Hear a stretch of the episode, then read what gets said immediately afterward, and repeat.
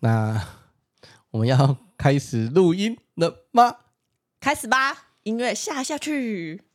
噔噔噔噔，什么东西？噔噔 噔噔噔，没有人要听你唱歌。噔噔噔噔噔噔噔噔，好，那我们开始喽。一样啊。噔噔噔，哪有啊？差那么多。噔噔噔噔噔，好，各位听众朋友，大家好，这里是建心建心理，我是吴立建心理师。Hello，我是珊迪。这里是一个轻松有趣的心理学频道。日常生活已经太闷了，我会用轻松有趣的方式介绍心理学与心理治疗。我发现我念的顺的大概就一两次而已，已经二十几集了。每次都不是。哎，我有一集念的很顺，我觉得我很棒。就那一集，我忘了哪一集，其他的我都会笑场，都会吃螺丝，对，都会吃螺丝。好，那我们今天要来聊一个话题，是延续上礼拜有关的吗？还是没有？嗯，我也不确定了。我们要聊生活压力事件量表。哦，嗯，大家生活上压力应该都很多。对，上礼拜有提到我的工作太多，所以突然之间有点厌世，或者是。疑惑要不要继续做心理师的工作这件事？嗯，然后我们有提到压力的问题嘛，所以我们这礼拜就要稍微来聊聊生活压力事件量表。这东西很有名吗？呃，如果你念智商或念心理学，应该都会知道。哦、嗯，然后有的好像有的医院，我刚刚查了网络上台东医院哦，有把它这个放到网络上。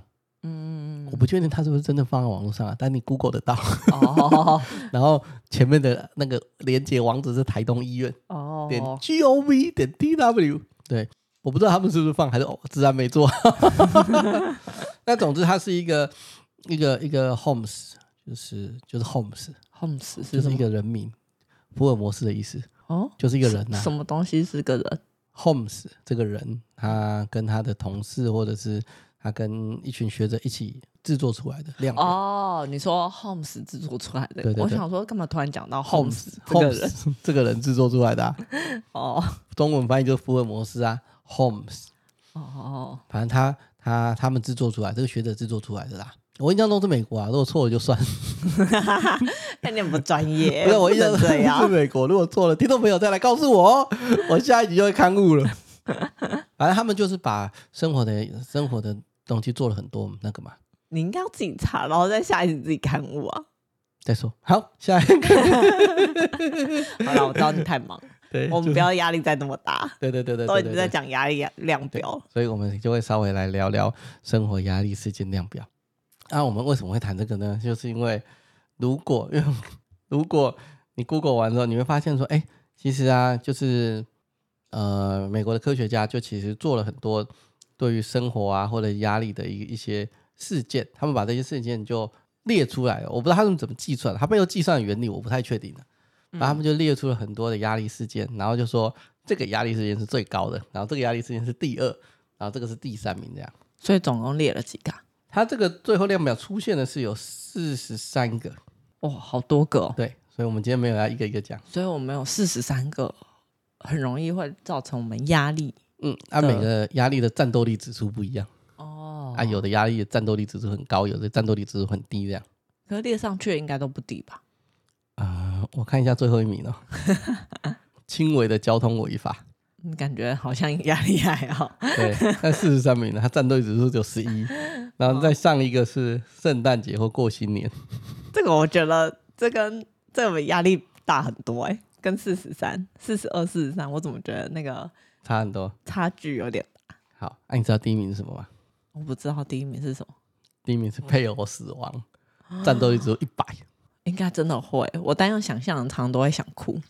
对，所以那生活压力事件量表是一个检测啦，它就，但是它就是一个很概率的算法啦。嗯，对，它不是每个人有了这个，比如说每个人对配偶死亡的压力指数不一样啊？什么意思？再讲一次。我举个，每个人对配偶死亡的感受跟压力。指数不一样啊，哼，安拉第一次，它就是一个 general 一种一种一种概述啦。但是每个人本来就会有克制化，所以这一个也不尽然完全代表的是你这样子就一定是怎样。嗯，其实所有的心理测验都有一些克制化的状态的啊，不是不是克制化，其实心理测验都是一种大众化的状况状况，类似这种量表或这种写的，就是还每个人还是会做自己克制化的微调这样。嗯嗯。我举个例子啊，第一名是配偶死亡嘛，对不对？嗯、可能对你的战斗力指数是一，压力指数是一百。所以那个量表是第一个是配偶死亡，嗯，然后它的价值分数一百，嗯，然后哦，它整个量表是表示第一格就是事事事件是什么，对，然后还有它的排序，对，然后在旁边第二列的，哎，第二栏的话就是这个事件压力程度的价值。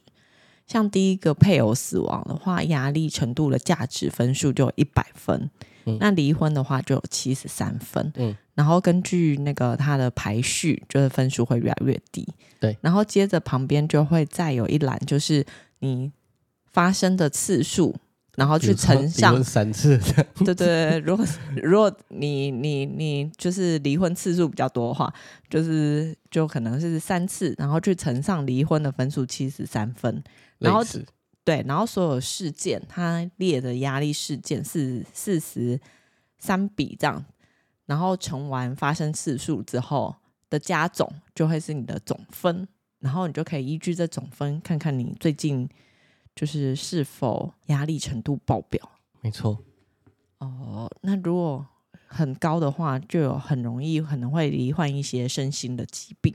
对，你知道你在念这些的时候，我内心在想什么吗？是吗？我都要把全部都剪掉，为什么？因为呃有点复杂。不会啊，我觉得我讲解的很好哎、欸。你刚刚你都没有讲解，大家才听不懂。好，我会把它放在 IG 投票，三你讲解有点烦呢、欸，超级。好，反正那个意思就是说，他其实一。就是他有好多个问题啦，问你，比如说我随便举例子哦。你看，你又重复一样的事情。不不不，我刚不是已经讲完了？我在讲的事情是，他是问你在过去一年之内发生这些，是否会有发生这些事情或发生的次数，在过去一年之内，所以你会一年之内去看到这几个，然后一直一直加总上去。这不就跟我刚刚讲？我只是刚刚没有强调一年内，因为一年内很重要。那你这一辈子，那你就每个人这四十三个应该都会都会差不多啊，就一年内很重要。好，因为我没看到一年内。对，我帮你做了一个良好的补充。但我刚刚明明就讲很好。OK，好，很棒。所以呢，第一个就是配偶死亡嘛。可是我它就是一个一个一个概率性的。比如说，如果你的配偶一天到晚打你，然后然后作奸犯科，然后他死亡，你可能会觉得你应该不会有一百，你可能会有种解脱的感觉。可是应该还是会有压力，会有压力。可是不见得就会就像那个啊。黑暗荣耀那个，哦、那个那个大神，对。对啊，她老公死的时候，其实还是有难过。对，可是应该不会是一百分，跟你的配偶甜甜蜜蜜的，然后还有是你的经济支柱这一种比起来，那个分数数值一定会差很多。对、嗯，所以这个东西只是一个概算，因为这个东西你随便在网络上其实 Google 得到，嗯，它只是一个概算，嗯，就是真正的压力状况还是要克制化一对一的跟心理师做评估跟计算，大概是这个样，所以它不是一种。很死的东西，其实大部分的测验呐，只要是这种自我评估型的，都是需要再跟别人做一对一的核对这样。哦，是哦，大概呀、啊，我个人是这么觉得。对，了解。如果我在做智商的时候有给人家写一些测验，我通常也会再跟他做简单的核对。嗯嗯。那、啊、如果你分数很低，就不太会核对，可能就代表你状况很好。你分数很高，我就可能就一题一题跟你确认你到底发生什么事。状态很低，你不是应该要跟他核对吗？那你进来干嘛？呃，排除掉社会期许，就是故意把分数写低的。嗯，可那个那种的，你在做智商误谈中，大家就会知道了。所以我们谈到第一个最高就配偶死亡吧。嗯，我可以想象，我光想象分数压力就很高。嗯，第二个是什么？你知道吗？你刚刚已经告诉大家是离婚，婚 不要再卖关子。第三个呢？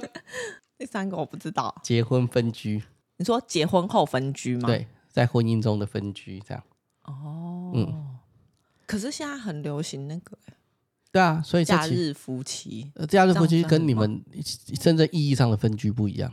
哦，分居，他的那个分居者就是你们搬出去住，我们原本都住在一起，可是我们可能有一点状况，我们我搬出去住了，这样。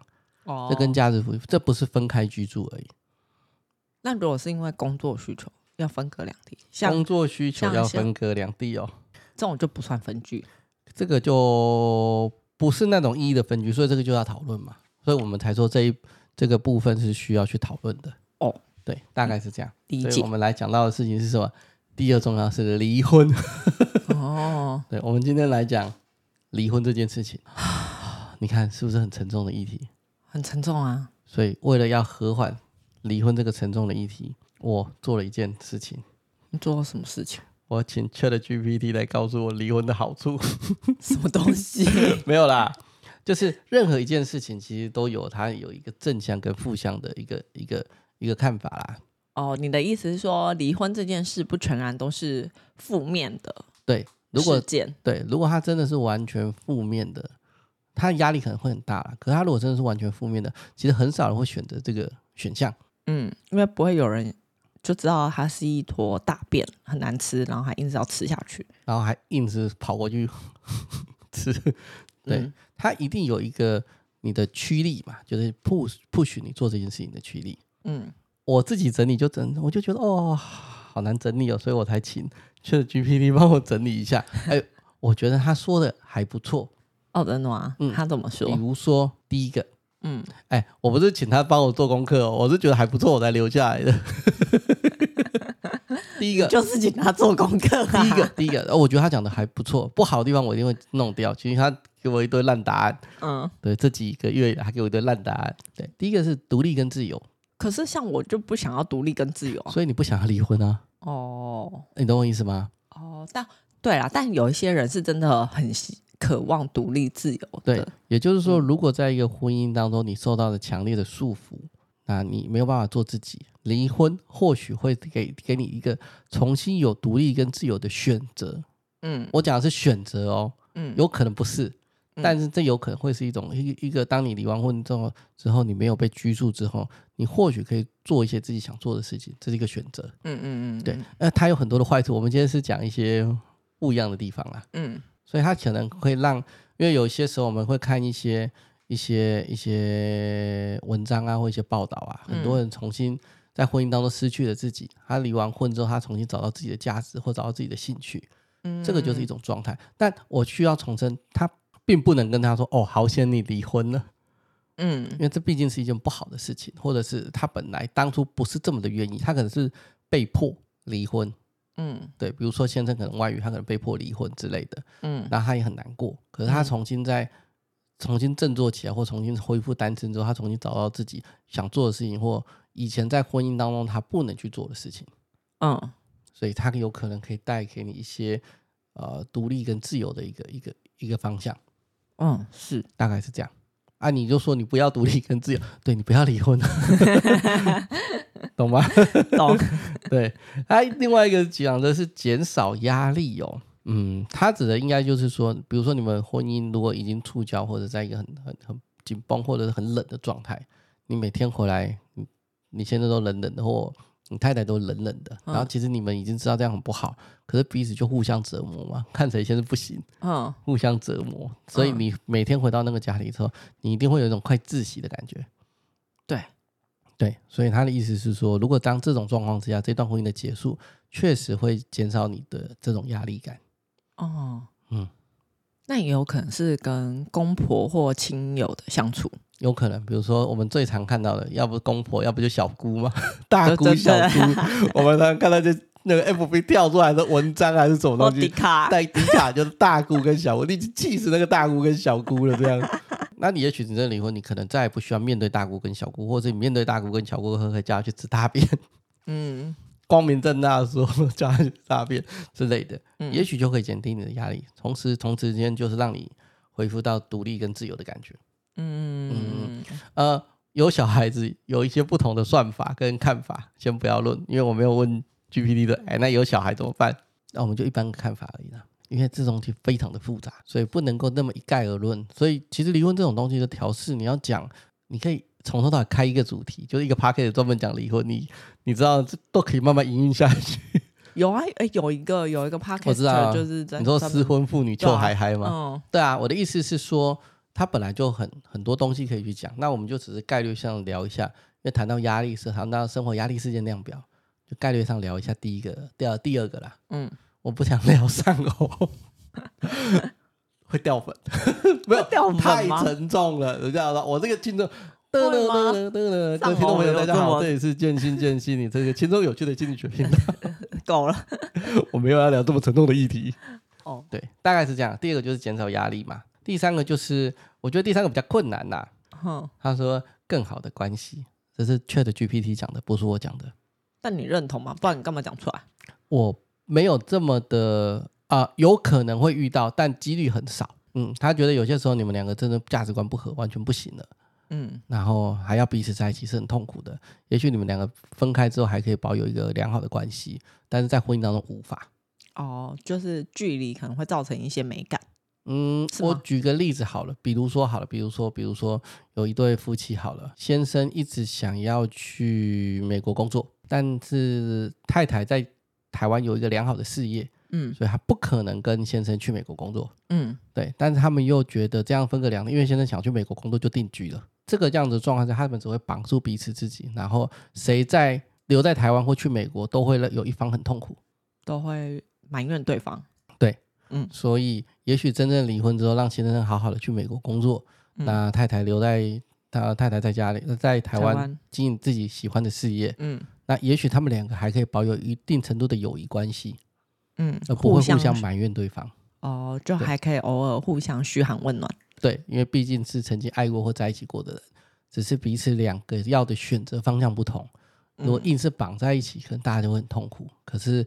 放开之后，也许还可以保持某种程度上的关系，好的关系。嗯，对，所以我觉得它不那么容易。但是你问我为什么把它保留下来？嗯，因为有它的说法，或我觉得也有它的意义存在，所以我把它保留下来。哦，对，我每个都看过。没有，我没有说什么，我只在说，我只在想。哦，对啦，确实有些时候看一些报道或者什么，就是有些艺人或者干嘛都说。嗯其实离婚是为了更好的自己。你在讲宋慧乔跟总机哥？不是啊，我是说离婚之后，他们反而可以关系比之前好，比在婚姻关系当中的时候好哦，还可以当朋友的嘘寒问暖。实际状况我们不知道啊，但是确实是有些时候是有这种可能性。嗯，对，因为你们要的不一样，你们要的生活不一样，那你彼此完全绑住自己，不一定是一个好的事情。这个可以看那个之前 Netflix 啊，你的婚姻不是你的婚姻。哦，其中一集好像就是牙医那一集，好像是第二集吧。就是有个牙医，然后他他一直努力赚钱，把他太太跟儿子送去英国。哦、嗯，对，你忘了对不对？送去美国啦，英国是英国吗？英国不是美国吗？啊，随便，这不重要啊。后来他们两个很痛苦的离婚了啦。嗯，对，很痛苦的离婚了。但那或许是有可能会让他们的关系再好一点，而不是互相在婚姻中埋怨对方。怎么了？第三点是什么？现在已经忘记了。第一个是独立跟自由，第二个是减少压力，第三个是更好的关系呀、啊。嗯，对。第四个是个人成长。那我觉得，可能个人成长，应该也跟前几个有点类似啊。就你可能有重新有一个机会，让你去体悟到你到底要的是什么啊？你顿呆了，对不对？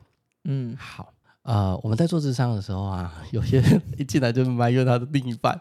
嗯，对对对，啊，这讲的很糟哦。然后跟我说结婚前我就知道他很糟，对我讲的是一种一种一种现象，不是特定的人有这种状况。对，那干嘛跟他结婚，对不对？嗯，然后他就会说我不知道，哎，很多糟，到底为什么要结婚？不是，我不是我不是婚姻治疗师哦，我不是婚姻治疗师，我做个人咨商而已，我都很常遇到了。我相信婚姻治疗师一定更多。嗯，对，有的有的。有的，比如说你看那种电视上啊，或者是你就知道他公公婆婆就对你不好，然后他大姑小姑又很难搞，然后就跟他结了。对，其实我一直会觉得不是很理解他们心里在想什么。所以有些时候我们在做个人重大的决定的时候，不尽然你会好好的思索是是不是你要的，你有可能是因为大家年纪到了结了，你就结了。嗯，又或者是那个时间点没有其他选择，是这样吗？有可能你就结了，又或者是你很害怕，你跟他离分开之后就找不到更好的选择，你就结了。嗯，所以你从头到尾都没有意识到你到底在干嘛。又或者是不想要特立独行，是吗？有些人是，有些人大家都结婚，对对，可能他朋友你在三十二岁、三十三岁的时候，你朋友都结光了。所以你就觉得应该要结，纵使你知道你男朋友或你女朋友、爸妈或者是兄弟姐妹都都都很歧视你，或很仇视你，或很鄙视你之类的，或者是另外一半就对你不好。对，你可能没有去思索过，到到底发生什么事情。结完婚之后，你的身份也改变了，你很多东西都停滞了嘛。嗯，所以有些时候他说离婚，也许是重新给你一个去思索自己发生什么事情，去找到你要的东西是什么。哦，等于有这种重新好好检视自己想要的生活到底是什么。对，因为我在做这个主题的时候，我没有查到仔细的资料啦。我在做这主主题的时候就说，哎，台湾离婚率在亚洲爆高，你知道吗？真的吗？爆高哦，好像前几名。是哦。我突然间觉得有种汗颜，我工作其实就跟数字有关，但我没有去关注这个议题。呃，你的数字不是长成这样，对对对对对。你昨天不是看那个 YouTube 说韩国的太太要起来煮煮煮早餐，日本太太要起来煮早餐，台湾太太不用。哦，对啊，嗯，也就是说，在台湾有它独特的婚姻的一面，然后台湾的离婚率好像也很高。嗯，所以今天在聊这件事情，也不是告诉你说离婚好或离婚不好，它就是一种选择嘛。嗯，如就是一种人生的决定跟选择。哦，应该是说，如果你觉得这个婚姻给你很大的不舒服的感觉，然后给你很痛苦的感受，嗯，我先不讨论小孩子的问题哦，小孩子的问题变音加进来很很复杂。我们今天讨论的都没有小孩的问题，对，不要凑我说有小孩子就不能这样选。对，你说的对，有小孩就不能这样选，因为有小孩更复杂，要更细致的去处理。嗯，我们先讨论没有小孩的状况。你先说没有讨论没有小孩状况就已经够复杂，没有小孩状况就已经够复杂，更难够难处理的。我再把小孩的病因加进去，那你知道要多掉怎么加吗？一小孩子是小的时候，二小孩子是大的时候，三一个男的，一个女的，或两个女的，或两个男的，这全部都要算进去。啊，然后男女有什么差？男女有什么差哦？如果是男的跟女的的情况下，他们如果你的父母亲在离婚的时候，在争夺监护权的时候，男爸爸要求要男生的监护权，妈妈也要求要男生的监护权的时候，那个女生的那个小孩子，如果他在懂事的情况下，他会觉得打从一开始我就是被不不重要的那个人。嗯，我的意思是说，他只要他懂事以后，他几乎都会有浓厚的这种感觉。那不懂事呢？比如一两岁，嗯。你这种感觉可能就比较低啊，对啊，二岁一两岁就没差嘛？呃，还是有差，因为我我没有看过父母亲在争夺监护权、在离婚诉讼的时候，可以好好的、稳定的对待自己的孩子，而不去让孩子觉得你就不去让孩子觉得爸爸在埋怨妈妈，或妈妈在埋怨爸爸，或谁对谁不好。嗯，我没有看过有人在离婚的诉讼的时候，在孩子面前表现出我们还是很爱你，很棒。嗯啊。呃当然，这样是最好的终极目标。我们也会这样鼓励，呃，我们的可爱父母亲的可爱。嗯，但至少我没见过有人做得到。嗯，我自己没见过啦。嗯，对，因为我不是那个做伴侣智商、工作婚姻智商的。嗯，所以我没见过这样。嗯，所以意思就是把小孩子加进来，就是更复杂。我们今天只讨论单身，没有。我们今天只讨论没有孩子的离婚。好吧，有孩子好像真的太麻烦。就跟你说，可以可以。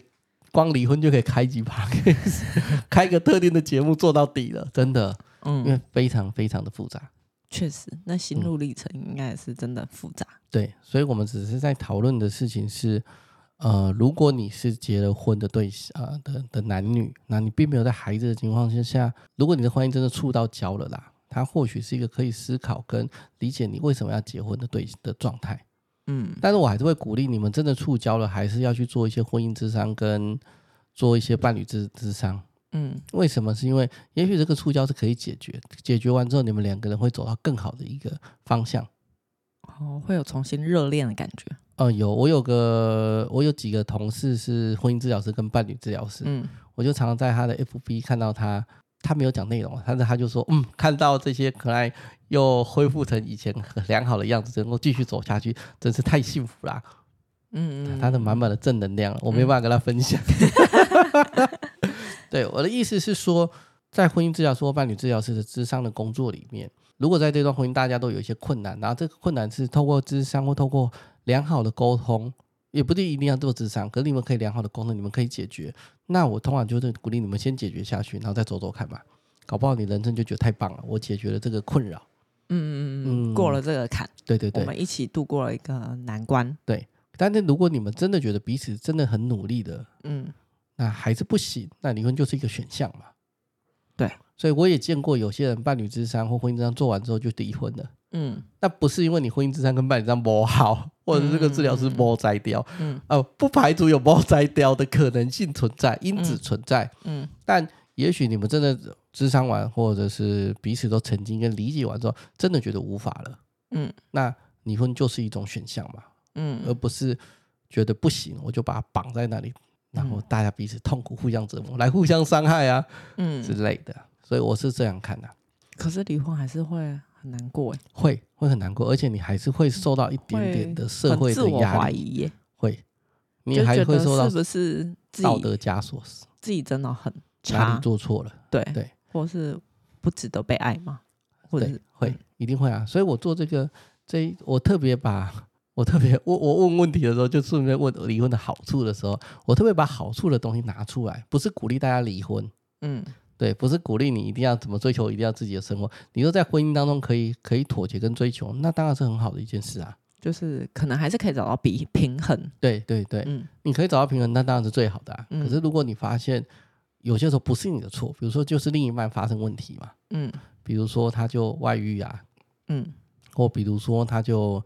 欠的赌债跑走啊，嗯，或比如说这台湾不会啊，但好像美国很常出现，就整个失踪，嗯，就失踪啊，或是就是避不联络啊，或者是怎样之类的，或者是他就是想要去国外发展，类似，就是他，就他想要定居，他就是不想要在这个这个国家里面，也是有可能啊，嗯，对啊，或者是他就很想要去东南亚种田，嗯，我大概理解了，就是就如同你讲的吧，就是离婚一定会让人家很痛苦。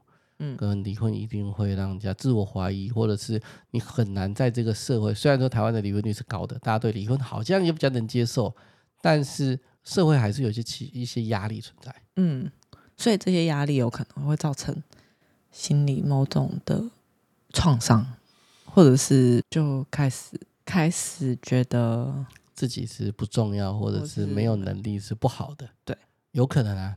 所以这个也是，还是这不算创伤。这要算影响吧，创伤。你若要很广义、很广义，你要算我可以接受。哦、但是我通常比较不会啊，你离婚的时候你有个婚姻的上面的创伤，我比较不会这样子去形容啦。哦，因为我前几天看到一个文章，就写离婚创伤。对啊，然后所以我就想说，哎，所以这也算。你要看一下创伤的一种广义的定义。广义的定义就是一个事件发生了之后，你会常常受到影响，然后你回想起来的时候，那种感觉会历历在目，嗯，思绪常常被很容易触景伤情之类的，嗯，对。那比较广义的来讲，它可能就是创伤的一种，嗯。所以你要说离婚会不会造成婚姻离婚的创伤，广义来讲可以算，嗯，对，因为我们的广义的说法，比如说我们在受训的时候，还有一种叫医疗创伤，嗯，就是你去医院，你去开刀啊，你生病住院啊，然后。开刀的时候术后照顾不好，会让你同时就很担心开刀，或很担心住院，那个就叫医疗创伤啊。嗯、对，所以你要这么广义是 OK，只是我只是很没有这么广义的在讲，是因为不然人家就会说 你什么都是创伤。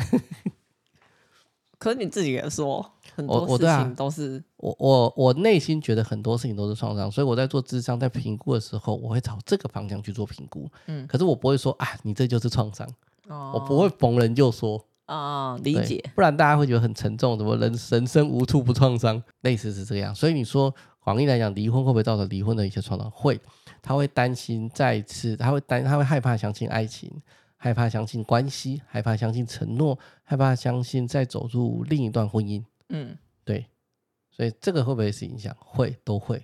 所以有可能他一开始糊里糊涂就结婚了，也不知道自己为什么要结婚。嗯，然后结完婚之后。大姑小姑很机车，嗯，然后婆婆公公又很机车，嗯，对，然后他好不容易，然后那个先生又是猪队友，嗯，那好不容易真的离婚之后，搞不好他成长了，或者更认识自己要什么了，也遇到一个还不错的人，嗯，他可能还是再一次的害怕踏入婚姻，嗯，那就是离婚这一个创伤。你要这样讲可以，嗯嗯，理解。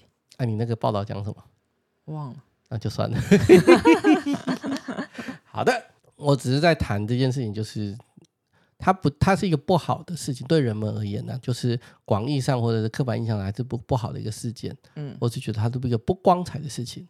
嗯，对。但是实际上，如果真正不小心或真的不幸发生了嗯这个不好的事情，你还是可以从这边找到一个对自己好的一个一个后续的发展或人生的一个方向。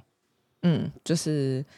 事情有好有坏，总是一体两面。对，所以他也许还是在你的生活压力事件里面，兵器谱上排名第二。嗯，造成你确实造成你很大的压力。对，但有可能打开你人生另外一扇很大很光明的窗，是这个意思吗？呃，这是理论上跟最好方的方向啦。嗯，但我绝对不会打高空说就一定可以这个样子，嗯，因为我也觉得如果这件事情发生在我身上，我都不知道我我多久会振作起来。嗯，对，我也觉得，对，所以是我应该也是，所以那是一个方向，但是我不会说哦，我们一定可以的，哦，我自己都做不到，我我没有把握我做得到，不是我一定做不到，嗯，对，或你没有把握，你短期很快就可以对。做到，所以我觉得看长。还是有这些方向可以做，那就是提供一个方向跟提供一个建议。嗯，但会不会有一些人就是离婚了之后，就是一直觉得自己很 OK，但旁人怎么看都觉得不太 OK？就他一直觉得他生活回到了常轨，但旁人总是怎么看怎么怪。你说这要剪掉吗？我还没讲，我就在先问，哎、欸，要剪掉吗？还是不用？不用，我就继续讲。好，那这种要怎么办？也许我说实话，也许只是你真的觉得他很怪，但他真的过得很开心。当然了，也是有可能，嗯、就有可能是旁人的瞎猜、瞎担心。对啊，嗯、那你看过网络上一个梗图吗？就是他表面上戴一个很开心的面具，后面哭的要死。我很开心。对，应该说。这个答案只有当事人知道。嗯，也就是说，如果你真的觉得你很开心，那旁边的朋友都很担心你。嗯，那就是一来就是让他们知道你其实真的是过得很好的，不需要做这些担心。嗯嗯，那你过得很好，你生活有自信的，或者是你的谈吐啊、表现啊、说话的，如果都是好的，是有自信的，你身边的朋友自然会发现到。嗯，可是如果你讲的就是看起来就是你身边朋友怎么看都觉得你在强颜欢笑，人们也会觉察到啊。那还要如果有身边有这样的朋友，要怎么？没有办法。我说的没有办法是，你还是要给人家一点时间。你不能说你把我们把把面具脱了，你就是很痛苦，你没有走出来。对对，你懂我意思吗？嗯，好像也是，好像也只能让他自己消化吸收，就是自己让他消化吸收，或者是你怀疑你身边有的人他离了婚，让他很难过。嗯，但你觉得他在强颜欢笑。那你就好好的跟他相处，很好好的跟他生活，你也不用去特别去去戳他、戳他，或者去觉得说你哭哭出来没关系，我们会 hold 住你，我们会接纳你，也不用，我觉得也不用特别做到这些事啊。你就是保持正常的跟他互动，然后让他知道说我们反正有什么需要帮忙或者有什么需要玩乐的，都可以一起出来。嗯，保持一个正向的连接就好了。如果他真的觉得自己有状况，我相信他在理解朋友们是接纳他跟关心他的时候。有些状况还是会让人家知道，嗯，就是我们无法知道他是不是戴那个笑的面具，到后面哭爆的那个感觉，嗯嗯，这个我们是无法知道的。了解，纵使你知道了，他也真的是如此，在对方没有准备好的情况下，你就把他那个扒开那面具扒开，对他也不是好事。对啊，这样可以不用剪的吧？我一直都没有说要剪掉啊。哦，怎么了？好，类似这个意思啊。好所以我们的节目今天大概就会到这里了。这样今天有比较不沉重吗？我也不知道。你这话题可以跟可以不沉重吗？我已经不是因为你说我们前面我们前面几集的内容太硬太沉重，啊。我们前面是硬，不是沉重哦。对，它有点知识性。嗯，比如说看神经科医生要知道什么，或 EMDR 的认证流程，这是超知识性的。嗯，但今天呢是富含。风趣幽默的教育意涵，今天也还有知识性吧？难道没有吗？有，知识性，吧可是它没有那么硬，那么结构式的硬啊。哦，比如说 EMDR 的认证流程，这个就硬到一个底。是你可以，你可以躲软也不行啊。但今天还是有一些不一样的东西啦。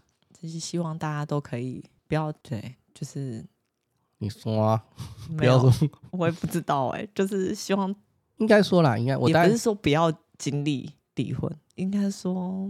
大家都可以好好处理，面对自己现在面对应该遇到，他确实是一个很大的压力状况，嗯、不然不会在兵器谱上排名第二。如果真的不幸大家遇到了，那还是可以在里面去意识到这件事情发生了什么事。嗯嗯，那有些时候可能完全不是你的错嘛。嗯，比如说你老公找小三，那就完全不是你的错。所以不用一直自己觉得我就是身材不好，或者是自己觉得怎么样，嗯之类的。所以那就不是你的问题啊。那但是它还是不幸的发生了，所以发生了之后就是好好的再往下面走，还要好好的去面对。毕竟我们的人生真的离婚之后，你还是要好好的过自己的生活。嗯，你可能就是重新去思考的是，你以前在婚姻当中，你是不是觉得你被束缚，或有没有什么想做的事情？因为婚姻的问题让你没办法做，现在你有一些空间跟一些距离了。嗯，也许你可以重新去找回原本你想做的一些事情，大概是这个意思啊。嗯，但我不否认，那离婚还是很不舒服或很难过的事情。嗯，但是转个面向，或许在这个不舒服、难过当中，你可能可以难过跟悲伤，可是你不可能一辈子都做这件事情，然后其他事情都不做了，就是不可能一直沉浸在离婚的难过、悲伤，然后其他事都不做。哦，可以啊，真的很痛苦而已。可不可以？可以啊，一辈子怨恨他，可不可以？可以啊。但是这样是不是真的对你未未来的日子是好的？不一定。嗯，可以想一想，可以想一想，大概是这样。嗯，怎么样？我们也是一个轻松的心理学频道，好不好？还是要有一些正向的教育意涵。好的，好，那我们今天的节目大概就会到这边，我再放一次。干嘛再放一次？如果你喜欢我们的节目，麻烦给我们五星的好评或留言支持我们，这样这样子我们会更有动力的去，反正继续录下去，继续录下去，不要请了人家。好，我们今天节目就到这边，拜拜，拜拜。